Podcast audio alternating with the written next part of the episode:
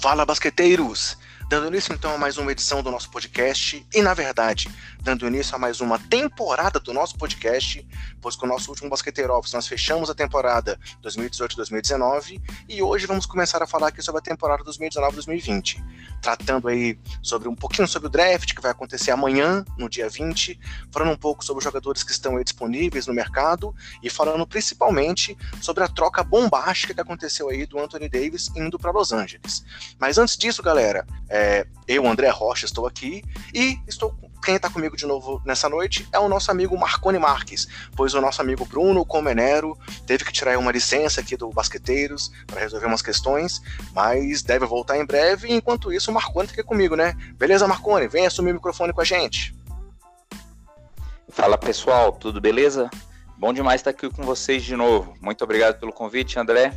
E um aviso para a galera, já que a gente está aqui para falar mais uma vez sobre free agent, final da temporada, um aviso para os demais colegas de podcast, de blog de basquete.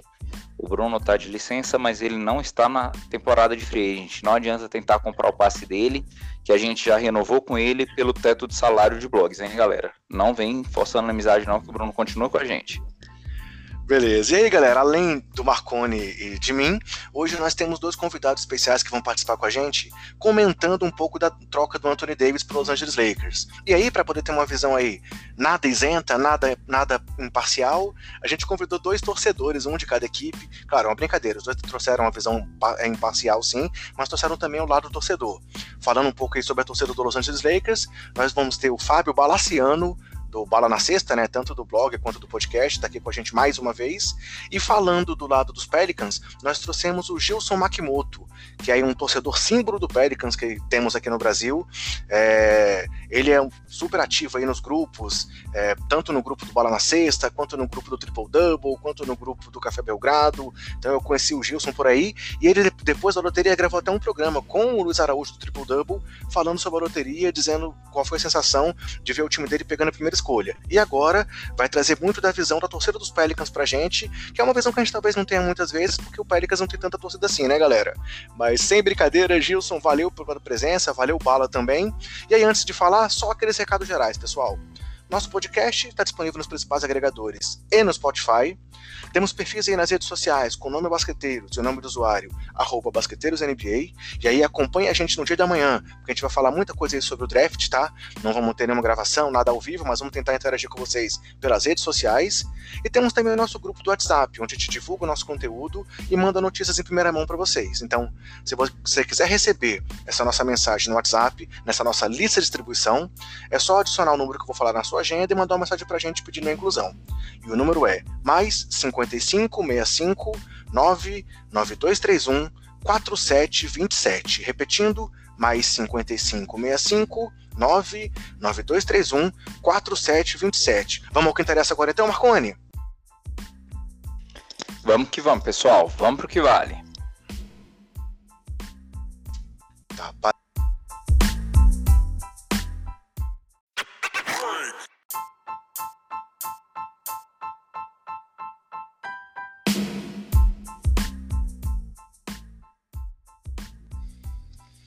Então, galera, como comentei na nossa abertura, a gente até teve a ideia de fazer um review da temporada, mas como a NBA não para, vamos em frente. E aí, quem sabe lá antes de começar os previews, a gente realmente para novamente, dá uma olhada para trás e tenta refrescar a memória de todo mundo antes de começar a temporada 2019-2020.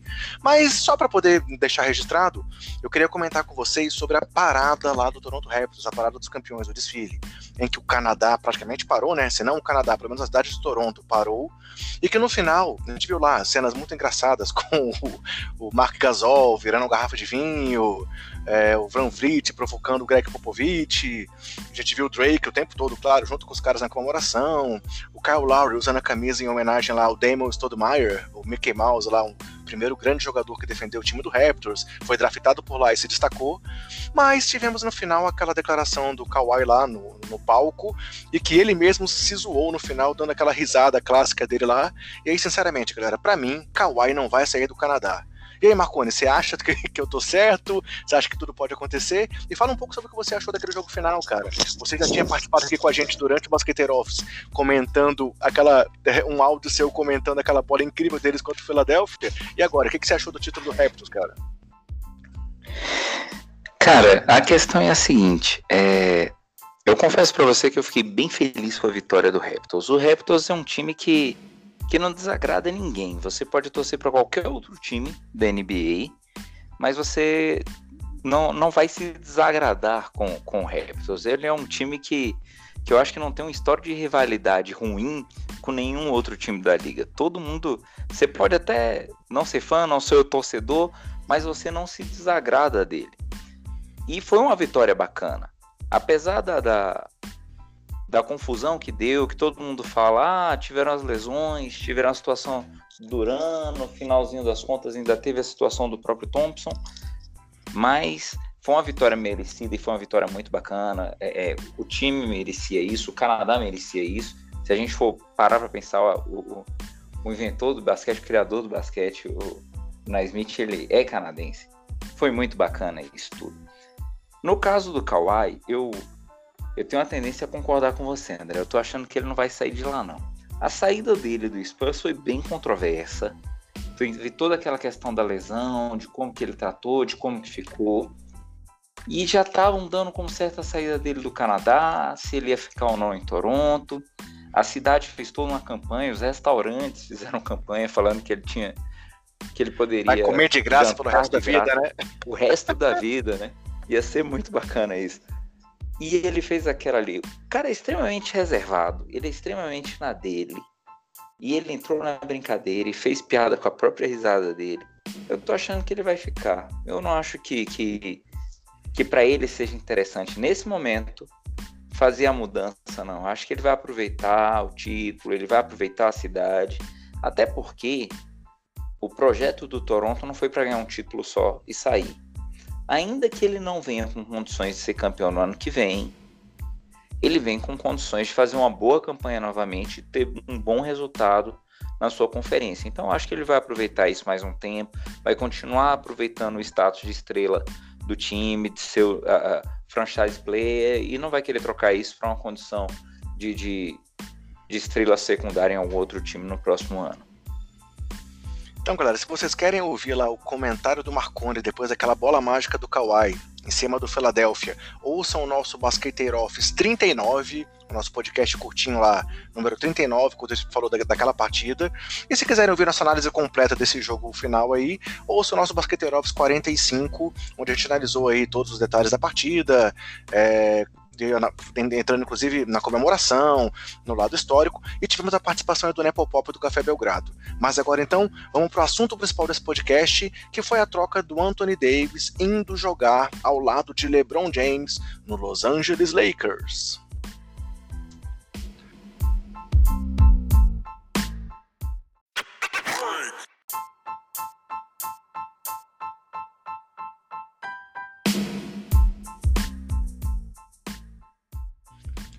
Então, galera, se as primeiras peças do mercado da NBA tinham começado a se movimentar com as lesões do Duran e depois do Clay Thompson, tivemos agora aí mais uma grande movimentação, é, que já tinha começado os rumores lá desde a temporada passada, né, desde que o Anthony Davis pediu para ser trocado pelos Pelicans, e na época os destinos mais prováveis eram Boston Celtics e Los Angeles Lakers, e agora, já nesse começo aí de pós-temporada, né, no começo da intertemporada, digamos assim, já teve a confirmação de que o Davis vai sim para Los Angeles, vai jogar ao lado de LeBron James. Enfim, o LeBron conseguiu a sua segunda estrela lá do lado dele para tentar, nessa fase aí de Lakers, conseguir bons resultados e recuperar da decepção que foi essa temporada, e para os Lakers, como foram as últimas temporadas. Então a gente vai comentar um pouquinho sobre essa troca, como é que deu certo para um lado, para o outro.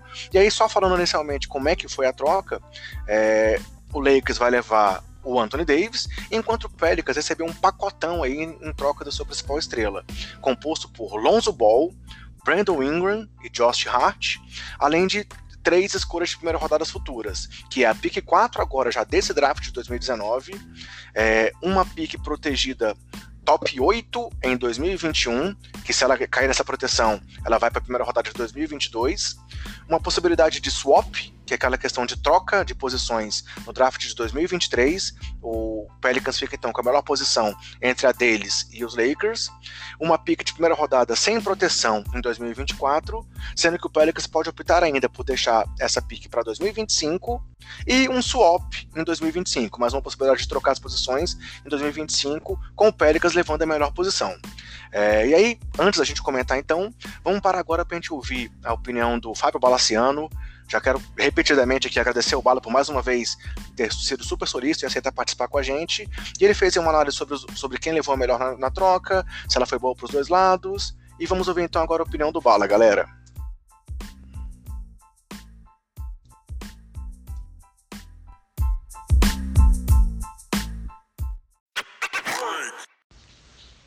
Fala pessoal, beleza? Cara, na minha opinião, a troca foi boa para os três lados aí, né, envolvidos na situação. Para o Anthony Davis, que pediu para sair para o Lakers, ele foi para o Lakers. Para o Lakers, que consegue um top 5, top 10 da liga, para se juntar ao LeBron James aí sim, enfim, tentar voltar ao playoff. E talvez até com mais uma estrela, Kyrie Irving, Kemba Walker, Jimmy Butler, vamos ver quem o Lakers consegue.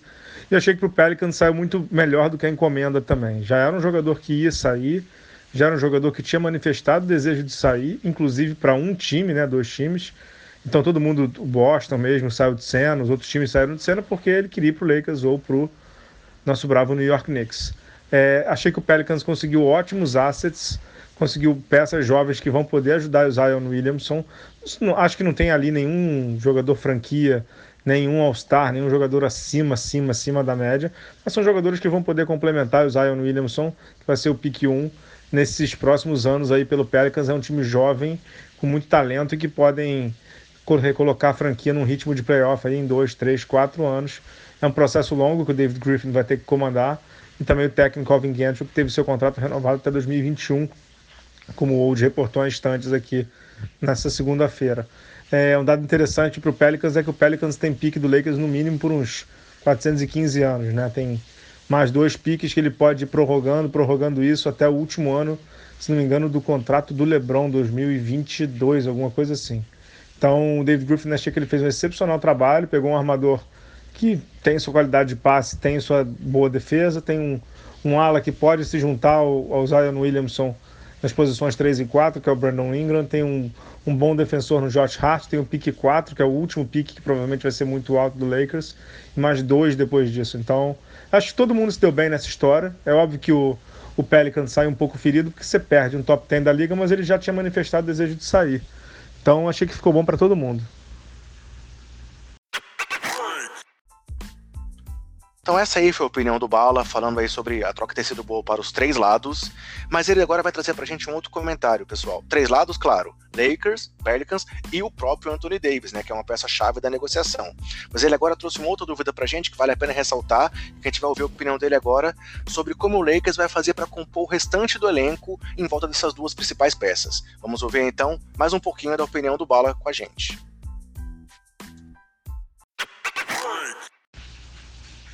Por fim, complementando, eu só fico curioso para ver como é que o Lakers vai montar o seu elenco em volta do LeBron e do Anthony Davis. O Lakers hoje só tem quatro jogadores sob contrato, né? O Bonga, o Kuzma, que foi o jovem que ficou, o LeBron e o Anthony Davis. Vai precisar contratar uns 9, 10 jogadores aí para montar o elenco. Não vai ser tão fácil porque os salários do LeBron e do Anthony Davis são altos. O Lakers ainda sonha com uma terceira estrela. Então, não sei exatamente como é que o Lakers vai conseguir combinar essa essa situação de ter estrelas e mais elenco de apoio, algo que é importante. LeBron James já não, é, já não é mais nenhum garoto, o próprio Anthony Davis tem problemas físicos. Então, como é que você vai conseguir contratar oito, nove jogadores aí que vão precisar entrar em quadra para ajudar? É uma questão que o Rob Pelinka vai ter que resolver pelo Lakers.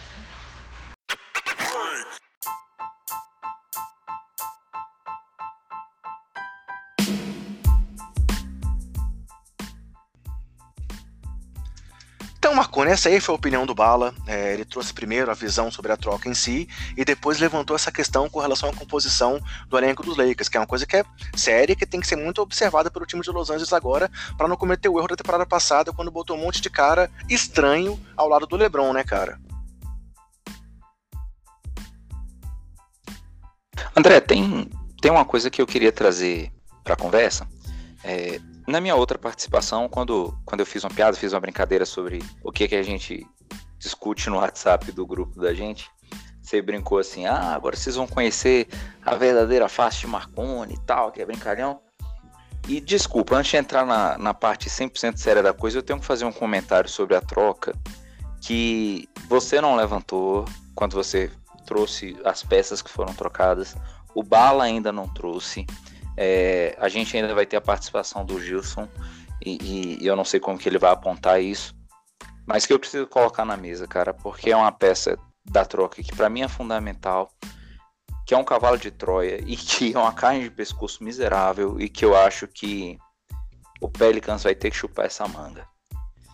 É, além dos caras que entraram na troca que a gente está falando aí, que são Lonzo Ball, Brandon Ingram, Josh Hart, uma pick já em 2019, né?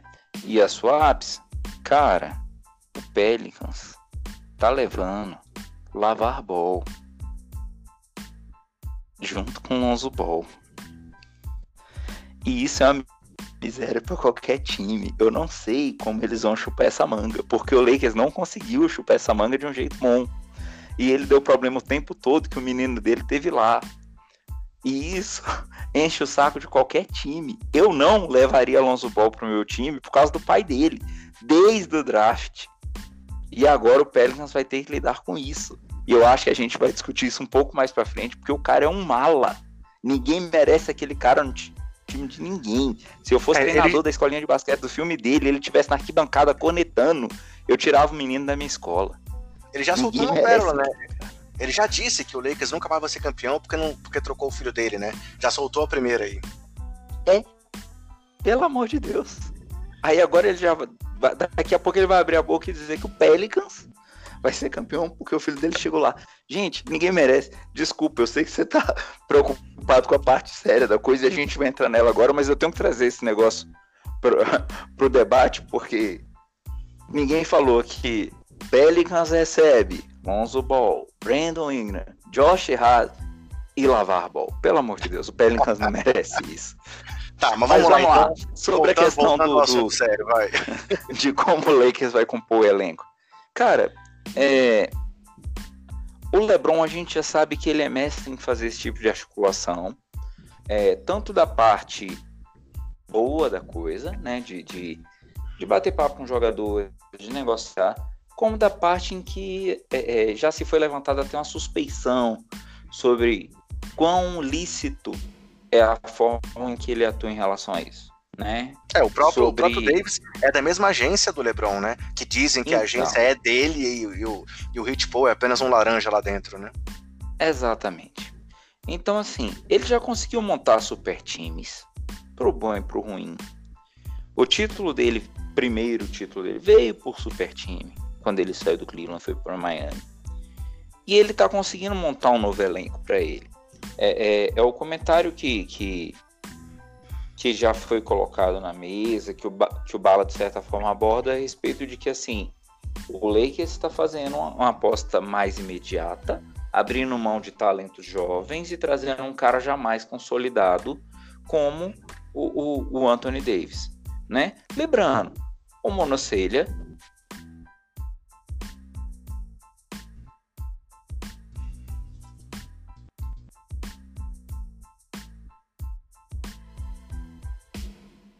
temporada de quase 26 pontos, né? Jogando 33 minutos por jogo. É, é, é. Putz. Então, assim, são números que a gente tem que respeitar, né? E vai para uma posição que, de certa forma, se a gente for pensar no Lakers, é uma posição que o time tem uma tradição, que é a posição de, de, de, de pivô, seja a gente olhando ele como é, é, o pivô clássico, jogando de 5, seja ele como, como um, um, um, a posição 4, né? E é uma posição que o time tem a preço. E que vai poupar um pouco o LeBron nisso também, que às vezes ele estava tendo que fazer esse papel. Como Quais eles foram as médias dele que você citou aí mesmo, Marconi? Eu trouxe para aqui é, é, a questão do tanto que ele evoluiu em pontos, né? Que ele começou em 2012, 2013 e agora em 2018, 2019 ele teve 25,9 pontos de média Foi abaixo do que ele teve em 2017 e 2018, mas são bons, bons números, né? Jogando 33 minutos por jogo, né? São bons números pra gente olhar. Uhum. É, realmente ah, e assim, lembrando, 12 rebotes por jogo, né? É, é, é um número considerável. Então ele vem para dar uma força muito boa no Lebron, pro Lebron no garrafão. Como que agora o time vai se armar no perímetro? Lembrando que a NBA hoje joga essencialmente no perímetro. Tá aí o Golden State que não deixa a gente mentir. Apesar de não ter sido campeão, a gente sabe que é uma estratégia matadora. É, é, é eles vão ter que trabalhar o elenco de, é, é, ao redor disso para poder trazer umas peças-chave para o LeBron. Só os dois são suficientes para botar o time onde o LeBron quer, onde ele precisa? Não creio que seja. Um outro ponto para botar na mesa e no debate é o Lakers teve mudanças esse ano de gestão. A saída do, do Magic Johnson foi uma saída conturbada. O time está se reconstruindo em quadra e fora dela. Né? O gabinete também está mudando, a direção também está mudando. Como que isso vai acontecer? Vamos acompanhar. É, com certeza o Pelinka saiu fortalecido né, depois da saída do Magic. É, ele realmente está com toda a moral lá. E essa troca é uma prova disso, né? A gente for pensar bem, os dois, os dois os dois nomes que estavam negociando antes saíram, porque lá no Pelicans também teve mudança, mas realmente foi até engraçado que o Magic soltou um tweet logo depois da troca, parabenizando o Pelinka, mesmo da forma conturbada que ele saiu. Então, realmente o Magic queria realmente era poder ficar no Twitter comentando, rindo, brincando e falando com todo mundo. Mas é, é fato de que a troca é muito boa pro Lakers, foi uma troca, como você bem disse aí, trocando peças pro futuro, para uma peça que tá aí, sei lá, entre as cinco melhores da NBA, ou no máximo entre as dez melhores da NBA, é, o Davis, quando está em forma, é um jogador muitas vezes imparável. Não à toa, ele tem um recorde de pontos em um jogo de All-Star Game. Por mais que ele tenha ido só duas vezes aos playoffs, ele, ele é uma peça que vai se encaixar perfeitamente com o LeBron. Mas aí temos que ver então essa questão da montagem, como o Bala bem colocou. Afinal, eles querem trazer mais um jogador aí por um salário máximo, digamos assim, mas tem aquela questão, né? É, até foi falado que eles teriam que esperar a troca ser concluída só no dia 30 de julho, porque eles teriam um espaço maior, porque o jogador draftado iria para o Pelicans e depois seria trocado. Então eles teriam, ao invés de 27 milhões, 32 milhões para dar esse contrato máximo, e eles não estão querendo muito isso, então eles estão tentando trocar os moleques que estão lá no elenco, pois além dos dois, só tá lá o Mo Wagner, o Bonga e mais um jogador que eu não lembro agora, eles querem ver se conseguem liberar esse espaço já agora, porque eles estão de olho no mercado em nomes badalados para ser essa terceira estrela, né? Kyrie Irving, que apesar de tudo que aconteceu lá no passado, está sendo citado de novo no, é, ao lado do LeBron.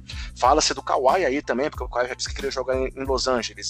Mas tem gente que fala que o foco dele seria os Clippers e não o Lakers, mas mesmo assim, o Lakers tem que tentar, tem que fazer a parte dele. Kemba Walker foi um nome que ganhou força também, que é um jogador que, por mais que já tenha dito também que ele pretende é, até receber menos para ficar em Charlotte, seria o armador que esse time precisava, ou mesmo o Jimmy Butler, que também foi visto recentemente em Houston, mas está sendo comentado que ele também pode ser o, no, o outro nome aí da peça que falta para montar esse elenco. E aí, fora desse trio, desse trio de estrelas, mais um Big Three aí na, na carreira do LeBron, teria que atrás de jogadores por salário mínimo ou por aquelas exceções, né? Como o caso de como o, o, o DeMarcus Cousins foi para Los Angeles, foi para o Golden State por uma exceção de contrato. Então, é, dá para montar o elenco depois? Dá mas que eles não façam como fizeram no ano passado, que montaram um elenco totalmente disfuncional, né, com jogadores que não arremessavam, que eram mais polêmicos do que é, é bons de bola, a exceção talvez do Rondo, que foi muito bem, do Magui, que respondeu em vários momentos, mas as peças que realmente tinham talento, que estavam bem, a única que ficou lá foi o Caio Kuzma, né?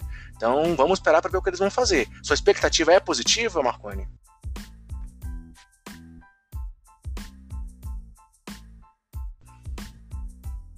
Oi, André? Tem Oi. duas coisas que, que eu entendo que o time vai buscar agora. É, eu entendo que a expectativa é bem positiva na reconstrução. O Kuzma realmente foi muito sábio da parte deles ter mantido o Kuzma. Ele deu mais resultado do que o, o do que o do que o Ball. Apesar de toda a badalação que tinha em torno do Ball, de todo aquele status que deram pro cara, e muito por causa da, da, do barulho que o pai dele fazia em vão, né? Não tinha por que ter tanta, tanto barulho em torno do Lonzo Ball. É, o Kuzma deu muito mais resultado em quadra, com e sem a bola, inclusive. O que, que eu entendo que os caras vão buscar? Se a gente for olhar a condição do LeBron, a gente sabe que o LeBron não é mais nenhum garoto, apesar da condição atlética absurda que ele tem. E a gente sabe que a posição da outra estrela que chegou é, é na condição de jogar de pivô, de ala de, de ala de força, também traz uma certa limitação para o time em termos de armação. Você trouxe aí algumas estrelas né, de primeira grandeza, como Kyrie o próprio Kawhi, que você trouxe outras opções que ele tem, como o próprio Clippers lá em Los Angeles, e trouxe o Jimmy Butler. O que eu acho que os caras vão atrás são duas peças. Um armador de ofício, para distribuir o jogo e tirar um pouco essa responsabilidade do LeBron, tanto para jogar de titular, né, e, e, e, o LeBron ter chance mais de receber a bola e precisar conduzir menos o jogo, ou ainda fazer uma rotação com o LeBron nesse sentido, né? Hora um, hora o outro fazendo esse papel de, de posição 1, um, que o LeBron faz isso muito bem quando precisa, e um arremessador nato. Eles vão precisar de um chutador de três bom, de ofício, para poder fazer também esse papel na hora que o jogo pedir uma bola de três, seja para ressuscitar o time numa situação de crise, seja para poder botar a distância no jogo quando eles estiverem trabalhando uma estratégia de small ball contra um time que também joga assim. Então, assim, são duas peças que agora eles vão buscar. Eles têm um pivô de ofício, que é o Anthony Davis, que chegou agora, que é um All-Star muito bom nesse sentido. Eles têm um cara que joga em qualquer posição, que é o LeBron. Mas que não é mais nenhum garoto. Então você vai ter que poupar ele em alguns aspectos. Traz um armador de ofício para poder distribuir o jogo para esses dois caras e traz um chutador bom. E aí você tem outras opções. Jimmy Butler seria uma ótima opção? Seria principalmente para você pensar na estratégia de defesa do time. Ele é um defensor nato desde a época é, do Chicago, principalmente pelo é, é, por tudo que ele aprendeu com o Thibodeau de estratégia de defesa, né? Isso ia ser uma, uma puta ajuda para o time. E aí a questão do Kyrie Irving tem a questão dele engolir o orgulho. Né? Ele vai engolir o orgulho para poder voltar a jogar com o LeBron? Não sei. Kawhi eu acho que não volta. Aquilo que a gente falou no início do pod de hoje, da permanência dele de, em Toronto e pela questão de ele falar, pô, tô no momento ser estrela de primeira grandeza. Não sei se ele entraria não. Se ele fosse sair de Toronto, eu não sei se o Lakers seria a primeira opção dele. Legal. É, só, só, três comentários sobre o que você disse. Pensando no armador de ofício, eles têm o Rondo lá, né? Vai que o Rondo aceita um salário mínimo para continuar no time. É, e sobre o, o Kairi, só trazendo uma, uma coisa interessante, é, logo que teve aquela questão de quando ele pediu para sair, foi trocado, eu publiquei um texto, não é, na época não sabe a bola, fazendo uma comparação do Kairi com o Neymar que também estava pedindo para sair do Barcelona, sair da sombra do Messi, e coincidentemente agora tem essa possibilidade do Kairi voltar para o lado do LeBron e o Neymar novamente podendo voltar para Barcelona, né? Então, assim, é, fazendo aí um paralelo com o futebol, parece que a história desses dois caras está meio é, cruzado, mesma idade, mesmo talento e talvez mesmas escolhas erradas que os dois possam ter feito na carreira. E aí, o último comentário que eu queria fazer com relação a isso, é, você falou aí do, do, do, de um arremessador, e tem um nome que está disponível no mercado, que ninguém dá muita bola para ele, mas que ele pode ser essa peça que pode se encaixar aí também, claro, por uma exceção, por um salário mais baixo, porque ele já recebeu muito dinheiro nos últimos anos lá em Filadélfia, que é o JJ Redick, que é um chutador puro e que tá aí no mercado. Também tem o Kyle Cover, que tá meio mal. Hoje ele foi envolvido numa negociação que a gente vai comentar mais pra frente, que foi a troca do Mike Conley, que acabou indo para Utah, então ele foi mandado para Memphis e pode ser dispensado. Vamos ver, opções existem, mas eu também acho que tem caminho aí para o Lakers conseguir montar um elenco melhor do que o do ano passado, Fora que o fato dele ter o Anthony Davis é melhor do que qualquer nome que ele tinha no ano passado. Mas então, galera, agora vamos ouvir as opiniões então do Gilson Makimoto. Como eu falei, é legal a gente ouvir a opinião de alguém que conhece a fundo Nova Orleans, o time do Clippers, ou do Clippers não, desculpa, do Pelicans, porque a gente tem uma visão, claro, como a gente tem uma visão do todo, mas ele realmente é um estudioso do elenco, então ele vai falar com a gente em três momentos. O primeiro, ele vai analisar a troca em si, com um pouco mais de foco pro lado dos Pelicans.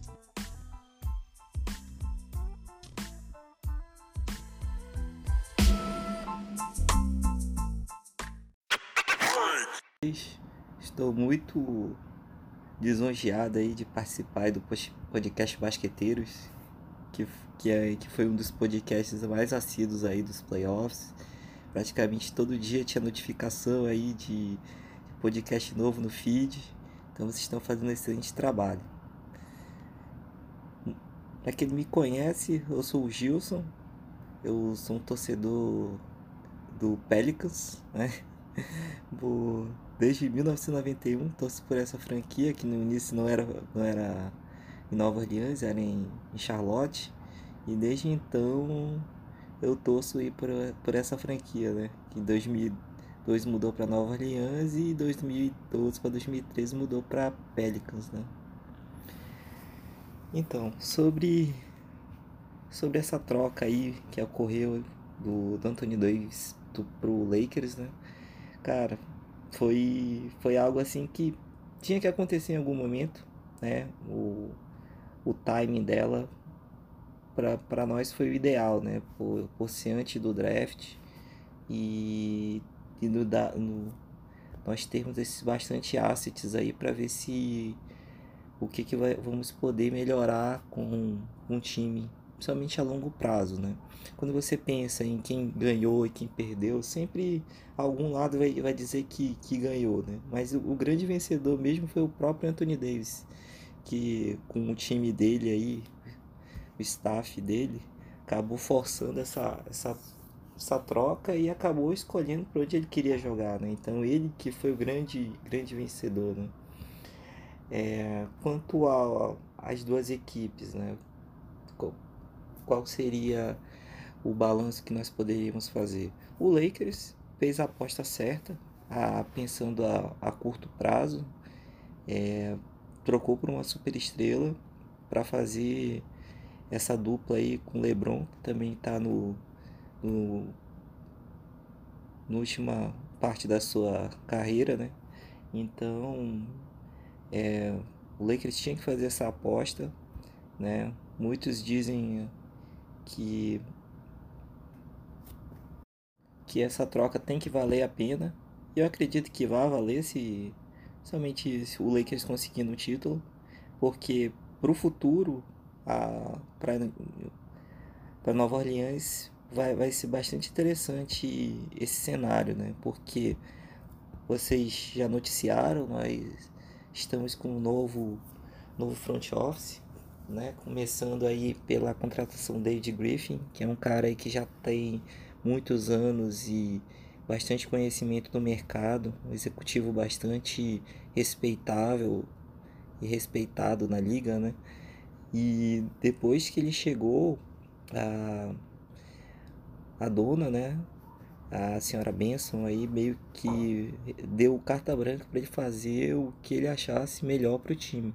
Então o que, que ele fez? Primeira coisa, ele trouxe pessoas capacitadas, né, para que possam é, com esse esse monte de escolha que vai ter, poder fazer um scout melhor, fazer uma avaliação melhor é, seguindo mais ou menos o, o, próprio modelo que o Brooklyn implantou, né? Tanto que o, o novo GM, o Trajan Langdon, era assistente do Sean Marks, então ele vai trazer essa cultura aí também de desenvolvimento, né? Para esse desenvolvimento, crescimento de atletas trouxeram a Swing Cash, que foi uma bicampeã da WNBA, uma jogadora com uma carreira bem extensa.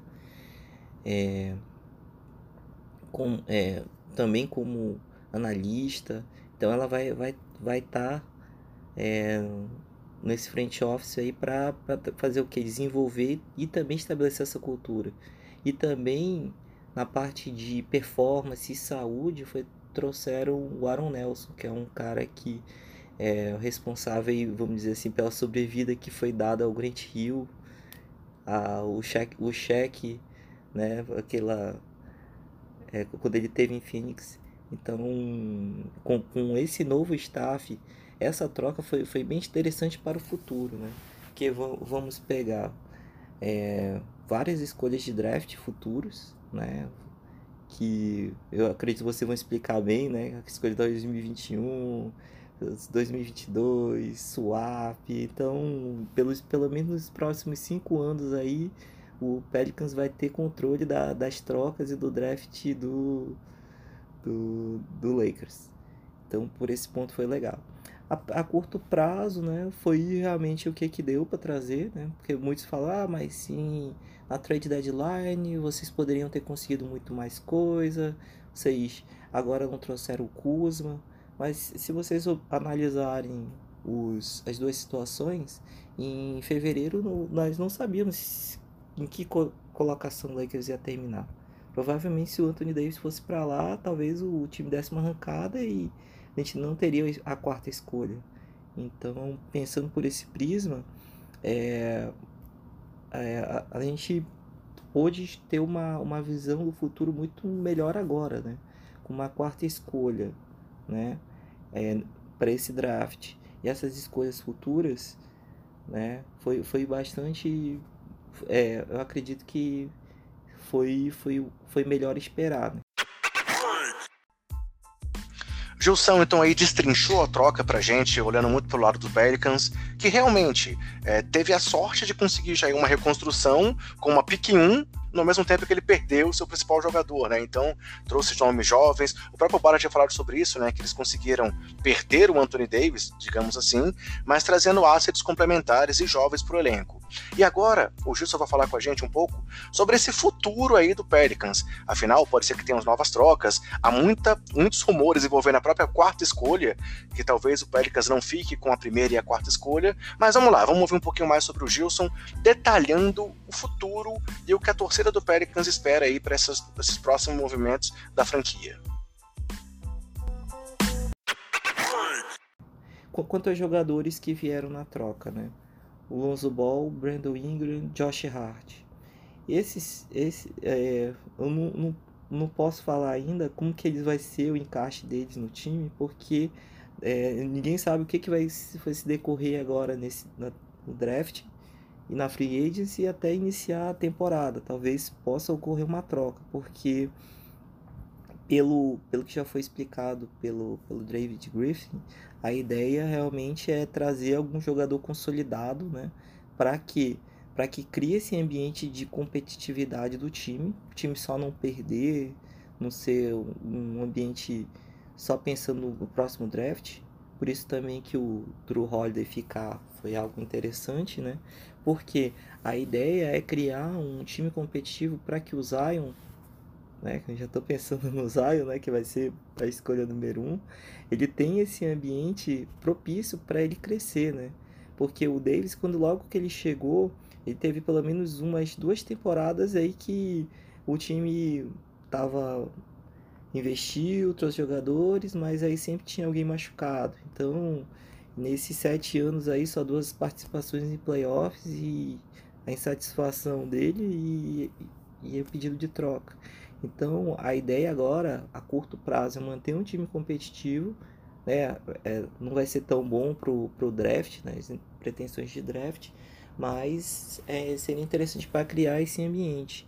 Então, você deixando o, o Drew Holiday, né? trazendo um jogador mais mais gabaritado, vamos dizer assim, que tem vários nomes aí interessantes, principalmente o foco que os rumores têm trazido para a gente é o Bradley Bill, que tem mais dois anos de contrato, né? É um jogador, não dizer que não é uma super estrela, mas é um, um jogador nível nível All Star que vai dar essa competitividade, o time tá brigando pelo Oeste e um time que briga por vitórias é um time também propício para desenvolver atletas, né?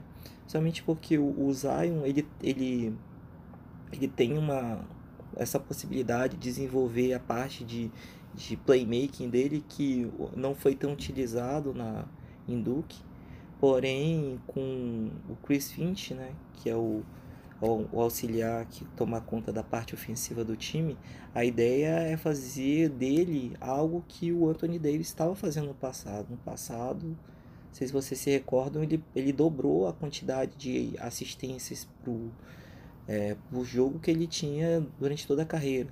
Mas por quê? Porque esse novo enfoque era para criar, é, para que ele possa ter essa gravidade, né?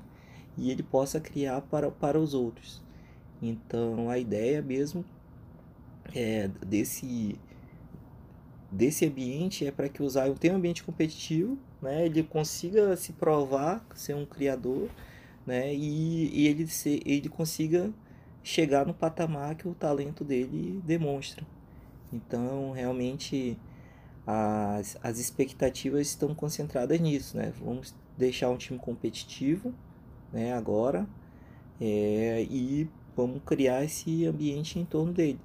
É por isso que realmente os jogadores que vieram ainda não tem como ter uma, uma noção de como que eles vão se comportar aí futuramente. Ou, é, porque a gente não sabe se eles vão estar no time, né?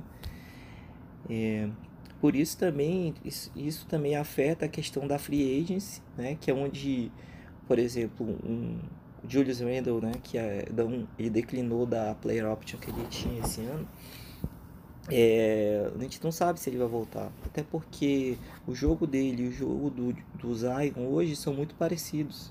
Então o, o Julius ele tiraria um pouco de, de tempo do, do Zion e até do próprio desenvolvimento dele, né? Porque você teria uma redundância aí de jogadores.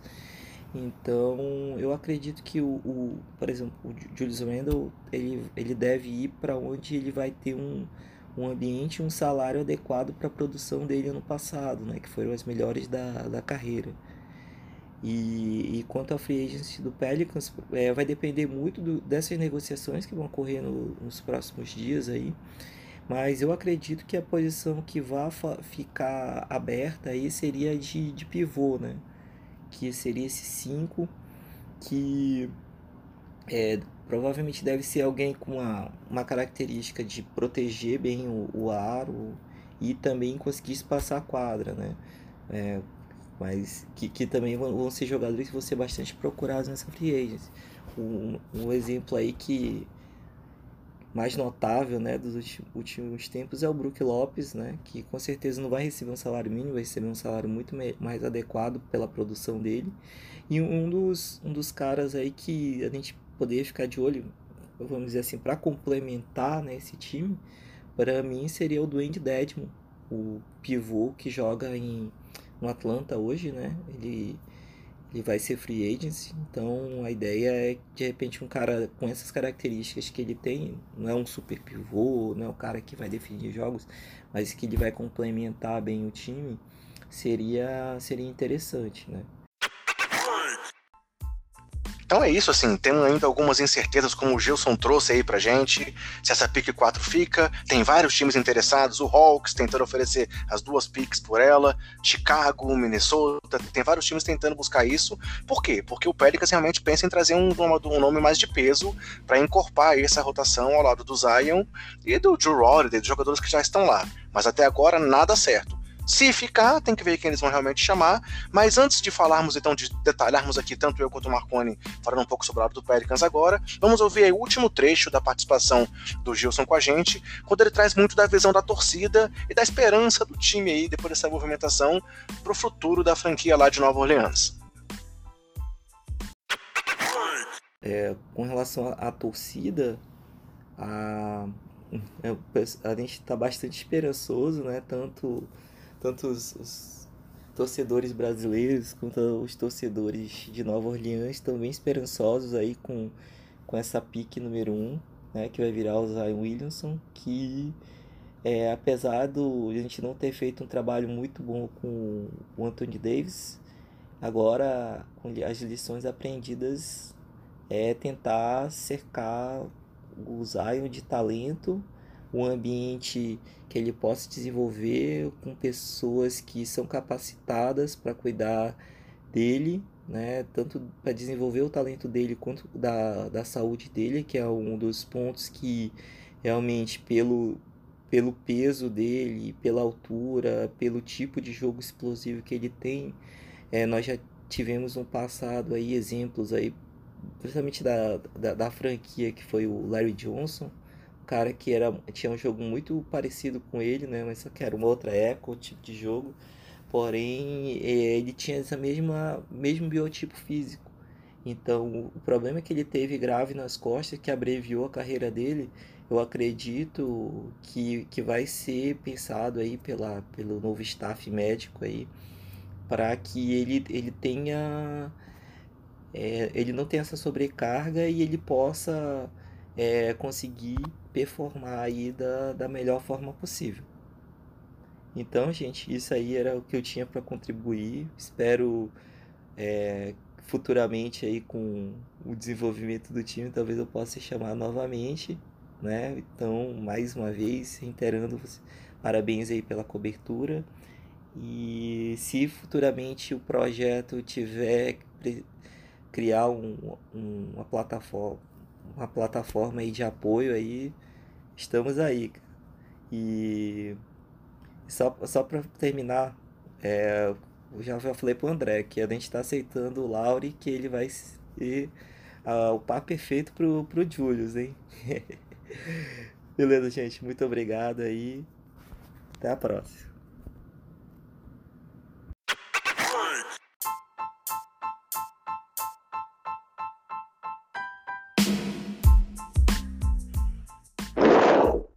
Então, Marconi, vimos aí essa, essa análise pô, detalhadíssima do Gilson. Também já antecipo mais uma vez aqui o agradecimento. Repito, né? Já agradeci lá no começo e valeu, Gilson, por trazer essa visão aí de alguém que conhece tão a fundo uma franquia, que é um torcedor realmente apaixonado e que pode agregar aqui com a gente. E aí, Gilson, só para pegando essa última frase aí, cara, não, não, não, tirei, mesmo você tendo confundido aí chamando o Zion de Julius, porque a provocação que você fez comigo aí do Lowry faz tempo, hein? E tira o olho do Lowry Marketing. Ele vai ficar lá em Chicago, tem nada de Lowry em New Orleans, não. Concorda comigo, Marconi? Cara, eu vou dizer uma coisa para você. Eu, enquanto torcedor de Chicago, estou envergonhado, meu querido. Porque eu não falo do Chicago Bulls metade do que o Gilson falou do Pelicans. E olha que ele falou que torce pro time dele há mais ou menos o mesmo tempo que eu torço pro Bulls. Cara, é muito bacana ver isso, porque assim, a gente que curte basquete, e aí o André fez esse comentário antes de fazer a chamada do Gilson, falando que ah, a gente fala né, sobre o todo, sobre a liga como um todo, e é bacana ter a visão do torcedor quando ele verticaliza na análise de um time, de conhecer o elenco, de conhecer a direção do time. Isso é muito bacana, porque a gente está num, num, num, país que tem uma cultura muito voltada para futebol, às vezes, né? A gente senta com um colega do trabalho ele destrincha os times do futebol inteiro e fala dos jogadores, fala da direção e tal. E a gente no basquete, a gente ainda engatinha nisso, né? Hoje a gente está tendo uma experiência muito bacana, uma oportunidade muito bacana em ouvir o Bala, que, poxa, manja pra caramba, é uma sumidade no assunto, a gente acompanha o, o Bala na sexta e ele fala é, de NBB, de CBB, com, com uma propriedade absurda. A gente está ouvindo o Gilson enquanto torcedor do Pelicans, que, que às vezes a gente fala assim, ah, é um time que não tem tanta tradição. Tem, tem muita tradição e a gente está conhecendo melhor agora e está trazendo uma opinião muito bacana, muito bem estruturada. Obrigadão, gente, obrigadão pela ajuda. E vamos lá. É, sobre o Pelicans como um todo nessa mexida, né? O Gilson já trouxe um, uma análise fantástica, deixa a gente só trazer um outro complemento, até mais para confirmar o que ele trouxe. É um time jovem, que está ficando mais jovem ainda, e essa mexida que está sendo trazida agora, a gente tem que sempre pensar uma questão que é o seguinte: é, o draft está acontecendo essa semana e muitas possibilidades vão surgir. A gente tem lesões e possibilidades de lesões que vão surgir por conta do Duran, por conta do Thompson, os dois com contrato em aberto. O Thompson, é, é, a gente pode apostar que ele não vai sair do, do Golden State. O Duran, três ou quatro times já falaram que dão o máximo de contrato para ele, mesmo com a lesão que ele tá tão severa. E outros times vão fazer a mesma oferta. Não acho que o Pelicans teria bala para trazer um Duran, tá? É, mas ele precisa trazer um All-Star. E ele não vai trazer um All-Star depois das movimentações do draft. Além do All-Star, eu também acho que ele vai arriscar trazer os caras que o salário seja mais fácil de negociar, mas que tenham uma boa experiência para ajudar a formar essa molecada que está chegando. O time precisa disso para poder encurtar a curva de aprendizado deles. E quando eu falo de uma curva de aprendizado dessa molecada que está chegando, eu não estou falando de qualidade técnica. Eu estou falando de cancha. Estou falando de malandragem. Eu estou falando de uma experiência para dar para eles uma bagagem que ajude o time a chegar numa série de playoffs. E a chegar na série de playoffs com a segurança para poder jogar a série com consistência. A gente sabe de alguns caras que estão fora e que vão voltar. A gente sabe de alguns caras que estão com um contrato por vencer e que são caras que têm um bom nível de experiência. É um Gasol da vida, é um Butler da vida, que né, são salários relativamente altos. No caso do Butler, eu não sei se até que ponto ele negociaria com o Pelicans, mas um Gasol negociaria. Né? Como que esses caras poderiam ajudar o time a formar esses talentos que estão aí? Eu acho que talvez a, o, o ponto-chave para pensar num Pelicans a médio prazo, talvez longo, seja como que eu formo esses talentos, esses garotos novos que estão chegando, essa primeira escolha que vai chegar e que tem um potencial absurdo, né, a se confirmar, vamos torcer, em grandes astros do futuro. Eu preciso de um cara com juízo, com uma boa formação, com um bom QI de basquete, para ir dando o caminho das pedras para ele. É um trabalho que vai acontecer muito mais no vestiário do que na quadra. Eu preciso contratar um cara que tem um histórico de NBA bom, para fazer um trabalho com eles no vestiário muito maior do que na quadra. É, realmente a gente, tem, tem um elenco que a gente não sabe como é que ele vai estar formado ainda, né? Porque é, é, essa troca foi uma primeira movimentação pode acontecer outra, que pode trazer uma grande estrela. É, temos contratos caros, como o do Drew, Holiday, que recebe 26 milhões. O, o, contrato do Randall ia ser de 9 milhões, mas ele já optou por deixar o contrato, como o Gilson falou aí. E até porque talvez fosse muito redundante manter o Julius Randall e o Zion na mesma equipe, o Zion Williamson na mesma equipe. Então o Randall preferiu sair, mas quem sabe, vai até que ele negocie um contrato maior e volta, não, não dá para saber. E temos que ver como é que vai ser o próximo movimento. Mas se a gente pensar que nesse momento, mesmo com a saída saída do Randall, eles têm um time que poderia ser formado por Lonzo Ball, Drew Holiday, é, Brandon Ingram, Zion Williamson e Jalil Okafor, que querendo ou não, jogou muito bem nos momentos em que o, em que o Davis estava lesionado, né? A gente, ninguém esperava uma evolução do Okafor, como ele mostrou aí nos últimos jogos da temporada passada. É, depois de tanta decepção lá em Filadélfia, ele realmente rendeu aí com uma escolha top 3 de draft, né? Então, é, vamos ver, vai, vai que ele continua essa evolução. Então, é um time que tem o, o, o Holiday como grande nome de experiência e tem outros quatro jovens que podem contribuir. E, fora isso, novas movimentações. Então, eu acho que, como o próprio Gilson trouxe pra gente, a, a expectativa de futuro dos Pelicans é uma expectativa positiva para um time que perdeu uma esteira de primeira grandeza que não queria ficar lá. E é até interessante, né, que mais uma vez isso se repete um jogador muito jovem e talentoso chega num time, vence seu contrato de calouro, renova uma vez o seu contrato e antes de vencer a segunda renovação, digamos assim, pede para sair porque acha que aquele time não vai chegar em lugar nenhum, né? Então a NBA tem feito movimentações, criou aí aquele contrato super máximo, é, que também meio que obrigou a sair do, do DeMarcus Cousins de Sacramento justamente para o Pelicans na temporada retrasada. Então, assim, a gente tem que tentar ver como é que vai ser para esses times manterem esses jovens. Para que, exatamente pensando aí propriamente nos Pelicans, que não aconteça a mesma coisa com o Zion, né? Que ele também não seja um cara que jogue lá, cresça, evolui, evolua, entregue e depois acaba pedindo para sair de lá antes aí de se tornar realmente um jogador top na NBA. Mas eu concordo com o Gilson, eu concordo com você, tem que ter mais movimentações por aí para trazer alguém de peso. Não sei se vai ser agora, talvez seja numa próxima temporada, talvez eles façam agora uma base na equipe para na próxima temporada conseguir trazer esses jogadores, porque os grandes nomes estão tendo muito time em cima deles, né? A gente sabe que tem muito time com muito cap nessa temporada. É, e tem que saber qual seria o encaixe ideal para poder encaixar aí. Talvez um Tobias Harris, mas eu não vi nenhum comentário sobre isso. É, vimos aí agora o Al Horford também, a gente comentou já que ele não deve ficar no Boston. Talvez fosse um jogador experiente para poder ajudar aí, mas não vi nenhum comentário ainda sobre grandes nomes tem, com a possibilidade de ir para lá. E sim, só a intenção deles de trazer alguém para ajudar na formação do elenco. Então, é, tá tudo muito em aberto, mas é inegável que o Gilson tem realmente razões aí para comemorar, pois por mais que as picks do Lakers nos próximos anos não vão ser picks muito positivas, porque o time deve trazer resultados melhores agora com Davis, LeBron e mais alguém que deve chegar por lá entre os grandes nomes da NBA, eles trouxeram pelo menos perspectivas de melhoria para o futuro da franquia, né? É muito mais do que perder, talvez, o Anthony Davis de graça aí no final da temporada, né, Marconi? Uma outra coisa que a gente tem para pensar também, André, é a conferência que o time dele tá. A Conferência Oeste, tradicionalmente, ela é uma conferência mais pesada. Ele está fazendo todo um trabalho de renovação de elenco e, e a gente não pode esperar uma entrega já para esse ano, como você bem trouxe. Os caras estão renovando o elenco com calma, estão abrindo mão do, do, do Anthony Davis, trazendo toda essa garotada para uma conferência que, do mesmo jeito que eles ficaram fora dos playoffs, o Lakers, que está recebendo o Anthony Davis, também ficou.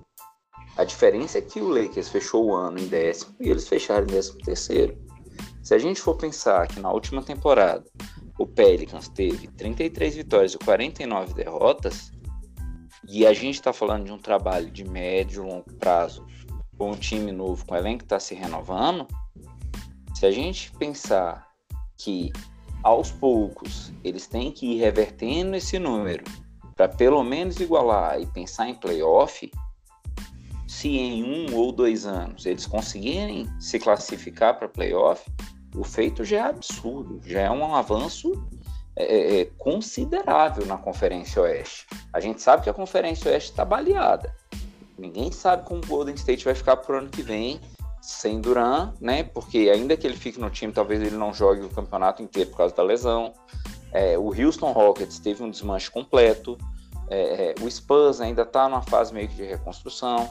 O Houston pode tá passar por um desmanche ainda maior esse ano, né? Tivemos aí já hum. os rumores de troca do Chris Paul, rumores de troca do Capela, então realmente por mais que o, que o Daryl Morey fale que ele quer trazer mais uma estrela, pode ser que realmente seja um Houston diferente no ano que vem, né? Exatamente. Então, assim, por mais que a conferência vá ser toda reconfigurada, a gente sabe que ela é, uma, um, é extremamente difícil. Então, se o Pelicans conseguir avançar para o playoff em dois anos, já é um progresso absurdo com esse time que está se reconstruindo agora. É, e aí, aproveitando só essa, essa, essa fala que você tem, que trouxe agora, também temos que pensar nisso pelo lado do Lakers, né? Com a conferência aberta como ela está, será que realmente o Lakers já pode sonhar em título mesmo do, do Oeste agora? Claro, na final do outro lado pode ter lá o Toronto novamente, temos Filadélfia brigando, o Boston também vai ter que se reconstruir aí, é, talvez sem o Kyrie, sem o Hofford, mas é um time que estava vindo muito bem nos últimos anos, é, o próprio Milwaukee, que foi super bem na temporada regular e acabou caindo somente diante do Toronto, mas no Oeste, apesar do Jazz também ter se reforçado agora, você comentou, tá tudo em aberto, e o Lakers não quer perder essa chance de já tentar chegar no topo nesse exato momento, né? Essa semana, inclusive, eu vi, se eu não me engano, foi um tweet do, do Giovannone, participou com a gente outro dia aqui, parceiro nosso. Muito, muito obrigado pela ajuda que você deu pra gente, Giovannone. É, falando a respeito da, da expectativa dele com Los Angeles Lakers com a saída do Anthony Davis. Né? Ah, e aí, será que dá para ser campeão ou não? Se por um lado a gente pensa, poxa, talvez seja precoce essa possibilidade, por outro, a gente pensa assim, cara, num time com o LeBron que está se reconstruindo e recebendo outro All-Star, tudo é possível. Eu não faria essa aposta agora, tá? Espera para ver quem mais vai chegar no time.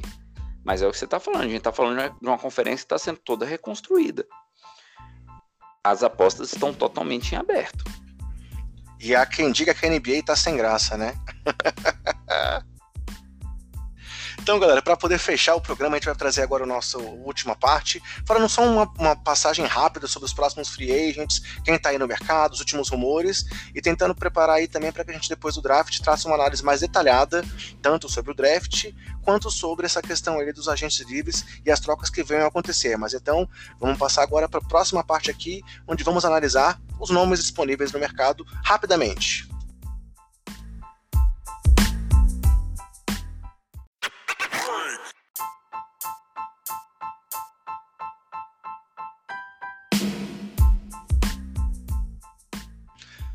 Como a gente já comentou então, temos aí as primeiras movimentações do mercado, que começaram mesmo antes de, da temporada acabar, que foram as lesões do, do Duran e do Clay Thompson, mas que parece que mesmo assim não vão mexer tanta coisa assim, pois como o Marconi já trouxe aqui, tem gente querendo pagar o salário máximo pro Kevin Duran, mesmo com uma lesão no tendão de Aquiles, que é uma das lesões mais graves que existem no mundo do basquete.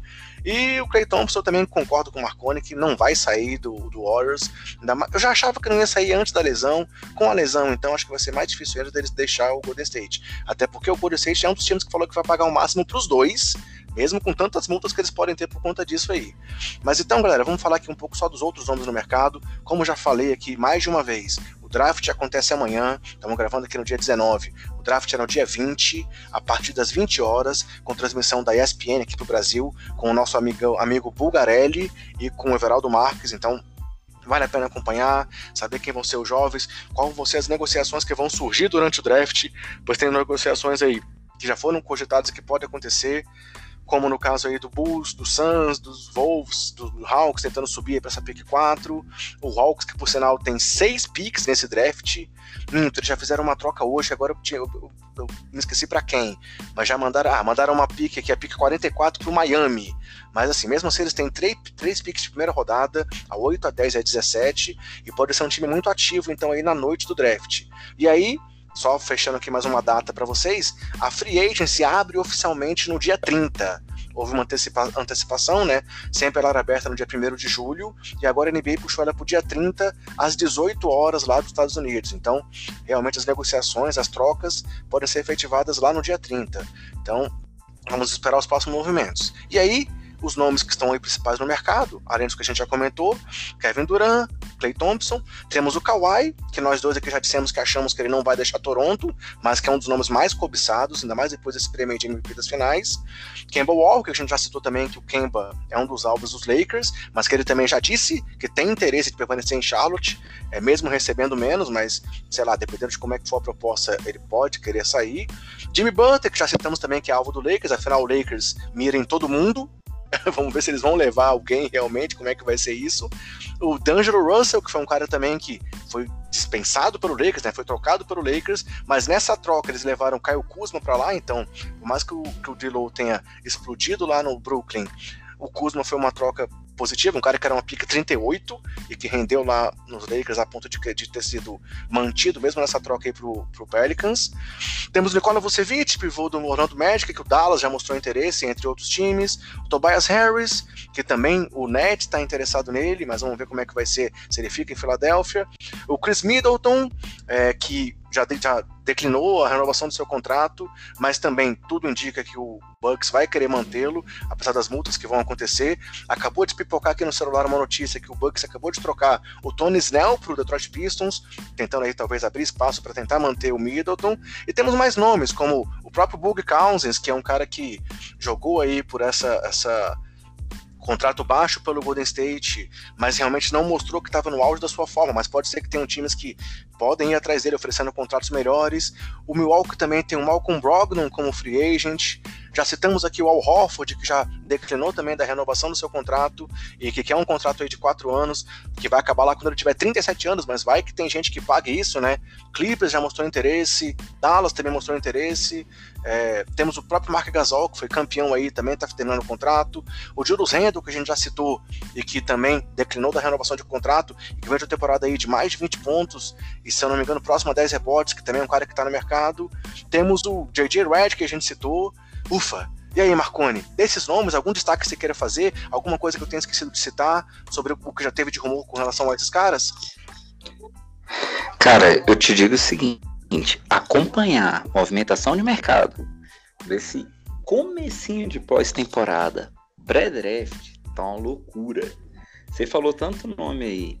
E se a gente entrar no, no Twitter, principalmente, para acompanhar a página do, do hoje, cara, é loucura, porque toda hora sai uma notícia, toda hora sai um nome.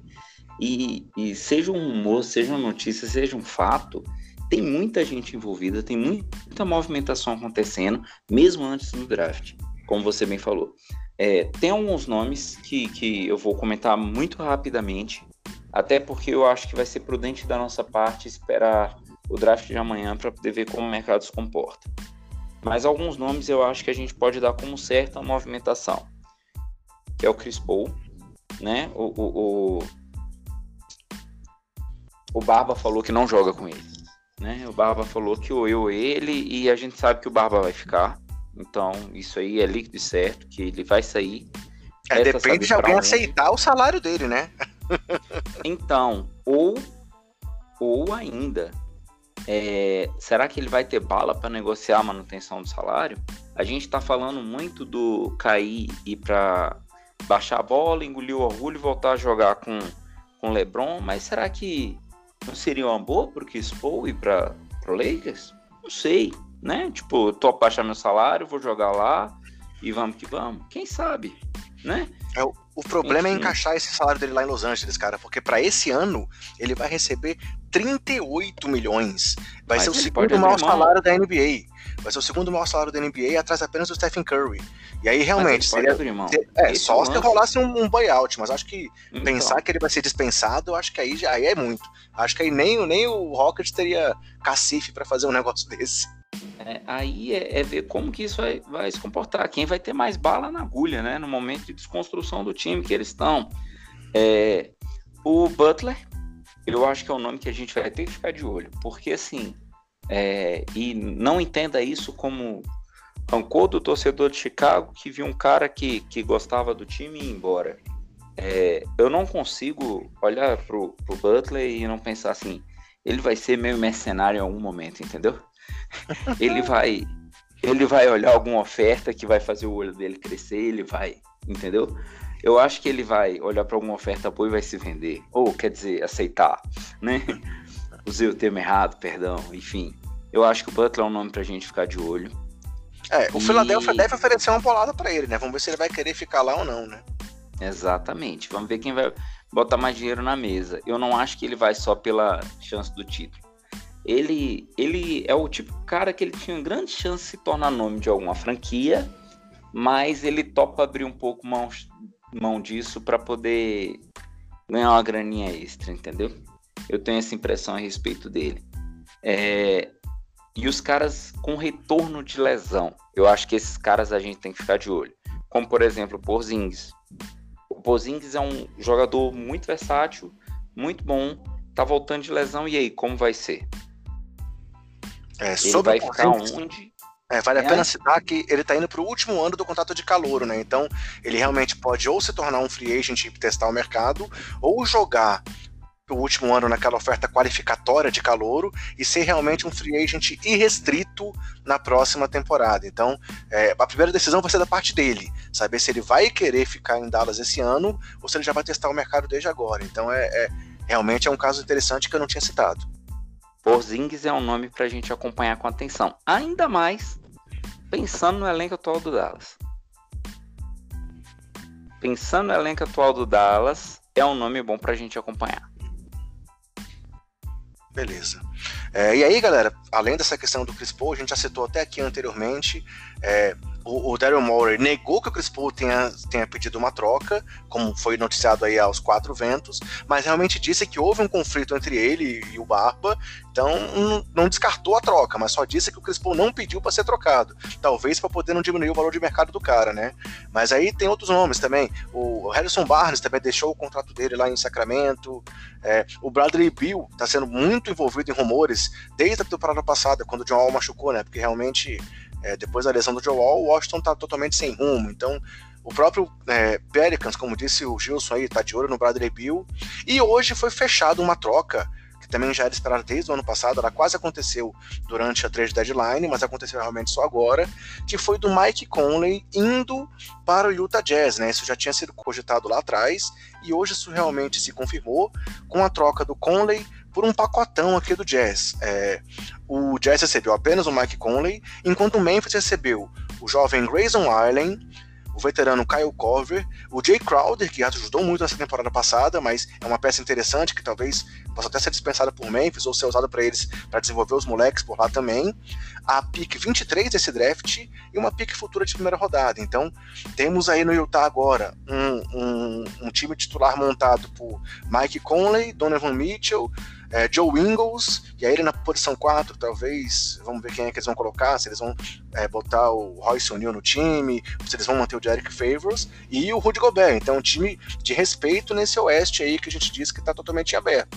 Enquanto o Memphis realmente entre aspas, se livrou do Conley, que era um dos grandes nomes da franquia, ao lado do Mark Gasol, que já tinha saído no, na última trade deadline, para apostar na molecada e abrir espaço aí pro Jamoran, né, que deve ser o jogador que eles devem trazer na segunda escolha desse draft. Essa troca foi bem interessante, né, Marconi? E foi uma troca interessante para todo mundo, né? Eu acho que todo mundo saiu ganhando. O Memphis ele tá precisando se renovar, é, Mike Conley, apesar da história dele no time É, eu acho que veio um bom momento para ele, para ele ter uma movimentação bacana na sua carreira e tudo. E o Memphis ele ficou em 12 na temporada passada, não se classificou para o playoff. A saída do, do Gasol depois da passagem que teve por lá é, é, foi algo emblemático também. E o Gasol foi para o time que agora foi campeão. E o Memphis estava precisando se renovar. Agora é ver como que o Memphis também vai se reconfigurar. E é o que a gente já comentou hoje em alguns momentos. O Oeste está todo mudado, está todo em aberto, está todo se reconfigurando. Não sei se isso é um sinal de que a gente vai ter um maior equilíbrio entre leste e oeste daqui para frente, ou em que medida isso pode acontecer, mas é, é, eu acho que vai embolar um bocado as coisas, viu, André? Então, pessoal, a gente fecha assim essa nossa passada pré-draft pelos free agents. O mercado nem abriu ainda, mas a gente tinha que trazer já esses nomes, os rumores, é, e esperar aí realmente o que vai acontecer na noite do draft e o que vai acontecer mais para frente aí quando o mercado abrir. Claro, qualquer troca bombástica como essa do Anthony Davis que vem acontecer ou alguma assinatura importante, a gente vai entrar com mais detalhes. É, na próxima edição a gente deve falar muito sobre o draft. Também vai ter a questão do NBA Awards, né, aquele prêmio que agora é entregue após os playoffs do uma forma totalmente é, é, fora do tempo, digamos assim. Então, no próximo programa deve falar muito sobre o draft, sobre o NBA Awards, mas qualquer coisa de, de free agency ou de, de, de, trocas que aconteça, a gente vai abordar aqui no Basqueteiros também. Então, vamos para frente, vamos finalizar o nosso programa com nossos agradecimentos e umas curtinhas que eu separei aqui para vocês.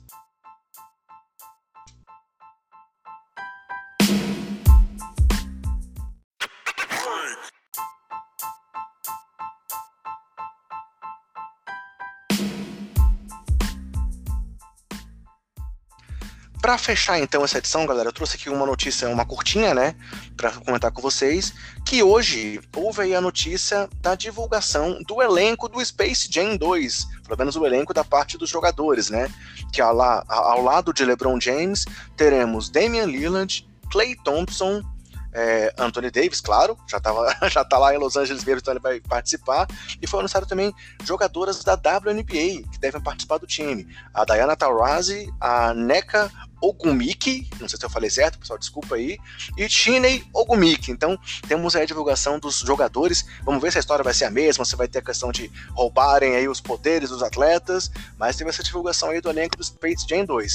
Tá na expectativa para esse filme aí, Brunão? Ou você vai dizer que LeBron nunca chegará perto de Michael Jordan?